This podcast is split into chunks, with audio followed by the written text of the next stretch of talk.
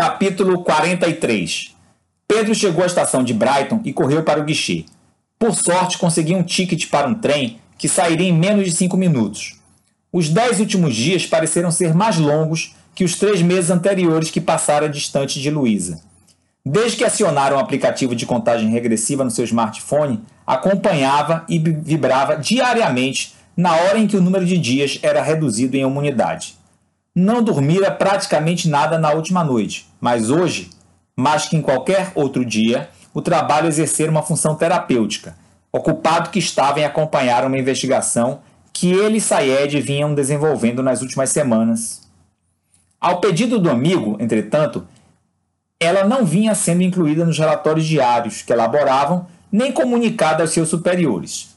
O voo de Luísa chegaria dentro de uma hora e meia, tempo suficiente para que Pedro chegasse ao aeroporto de Heathrow.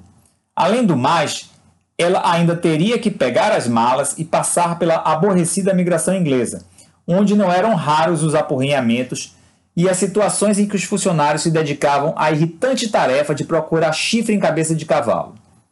Tirou um livro de Stephen Hawking da mochila assim que ocupou seu assento, mas percebeu que sua concentração naquele momento não era suficiente sequer para a leitura de um romance de John Grisham.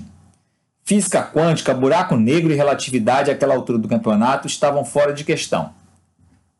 Logo na saída de Brighton, o trem passou por uma estação de um subúrbio chamado Mousecombe, onde costumam descer e entrar alguns e algumas estudantes da universidade que leva o nome da cidade. Por duas vezes, Pedro percebeu que era objeto de conversa dos grupos de universitários que não economizavam risinhos. Em uma das ocasiões, até beijinhos, algumas delas lhe dirigiram quando desceram do trem.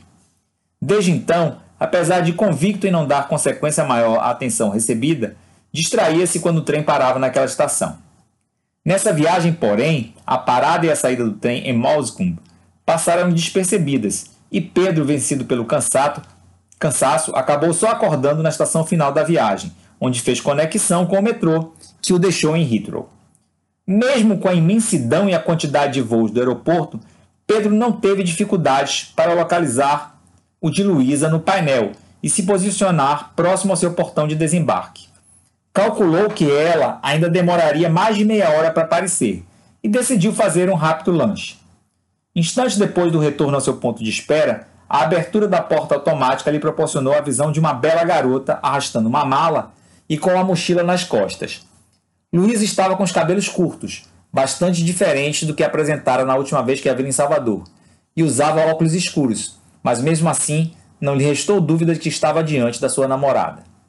Correram para se beijar, porém, como estavam na Inglaterra e não no Brasil, o fato de Luísa ter deixado sua mala para trás quando foi em direção a Pedro foi imediatamente observado por um policial que estava no saguão. Este, sem pestanejar, interrompeu o beijo do casal, murmurando raivosamente que bagagens não poderiam ficar desacompanhados naquele aeroporto. Houve certamente uma quebra no clima do momento vivenciado por Pedro e Luísa, mas eles teriam muitos dias para estar juntos e matar as saudades acumuladas nos últimos meses. Tomaram a direção do metrô e rapidamente embarcaram em uma composição que os deixaria na casa de Pedro. Os seus companheiros de apartamento combinaram gentilmente em retornar bem mais tarde naquele dia. Quando saíram do apartamento para jantar, duas horas depois de chegarem do aeroporto, a urgência do contato físico já era bem menor. Pedro sugeriu que fossem a um restaurante bar de ambiente simples, que ficava a três quarteirões de distância. O cardápio era formado por massas e pizzas, mas o agradava em especial a grande variedade de draft beers que experimentava aos poucos nas suas diversas idas ao restaurante. O interessante é que eles tinham uma cartela individual com o nome do frequentador, na qual iam marcando as cervejas já degustadas e colocando a sua avaliação numa escala de 1 a 10 ao lado. Quando as 27 diferentes cervejas tivessem sido experimentadas, o frequentador ganhava uma massa e uma caneca da casa como brinde. Pedro faltava menos de uma dúzia de marcas para ter a sua cartela preenchida. Quando chegaram ao restaurante, sentaram-se em banquinhos colocados em frente ao balcão principal, e Pedro solicitou a sua cartela. Dessa vez, preferiu não ampliar as suas marcações. Ficou em dúvida entre duas das opções que atribuíram a nota máxima. Como teria que trabalhar e acordar cedo no dia seguinte, e sabia que Luiz apreciava as cervejas mais suaves, pediu uma miúde clara, que tinha um teor alcoólico bem baixo.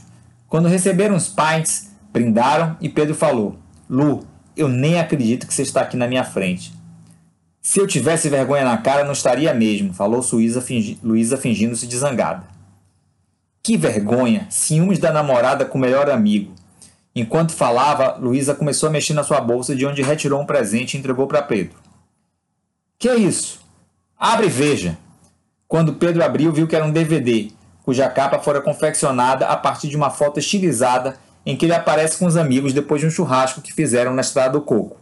Ao observar a cara de babaca do namorado enquanto a ficha parecia cair, Luísa se desproveu de dó e piedade. Era isso que o seu melhor amigo estava fazendo tarde na noite na casa de sua namorada. O Bernardo acabou chegando tarde dizendo que teve que correr atrás de um depoimento surpresa que sabia que você iria adorar, mas deu o maior trabalho para conseguir. Caraca, que vergonha! Eu sei que você procurou se retratar, me mandou aquelas flores, coisa e tal, mas eu não esperava, mas não esperava mesmo um comportamento tão ridículo da sua parte. O resto da primeira cerveja foi tomado em silêncio pelo casal. Quando pousou sua caneca vazia na mesa, Pedro tomou a mão de Luísa nas suas e perguntou: Você me perdoa? Não, perdoa não, seu bocó. O que, que você acha que eu estou fazendo aqui? Disse desmanchando-se.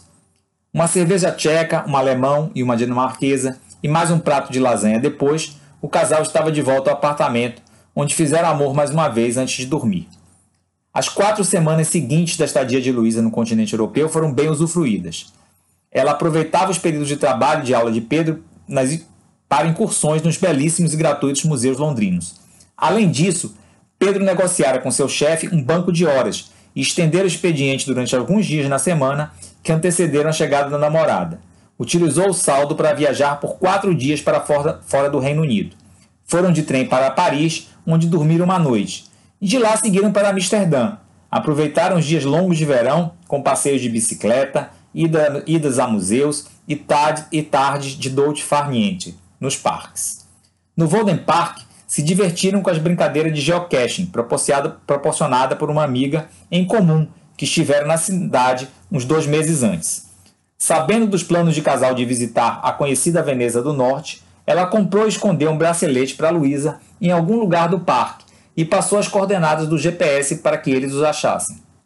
Quando eles o encontraram e abriram sua embalagem, constataram que a generosa amiga decidira fazê-lo acompanhar de um souvenir bem local, o qual foi apreciado ao final do dia às margens de um dos belíssimos canais da cidade.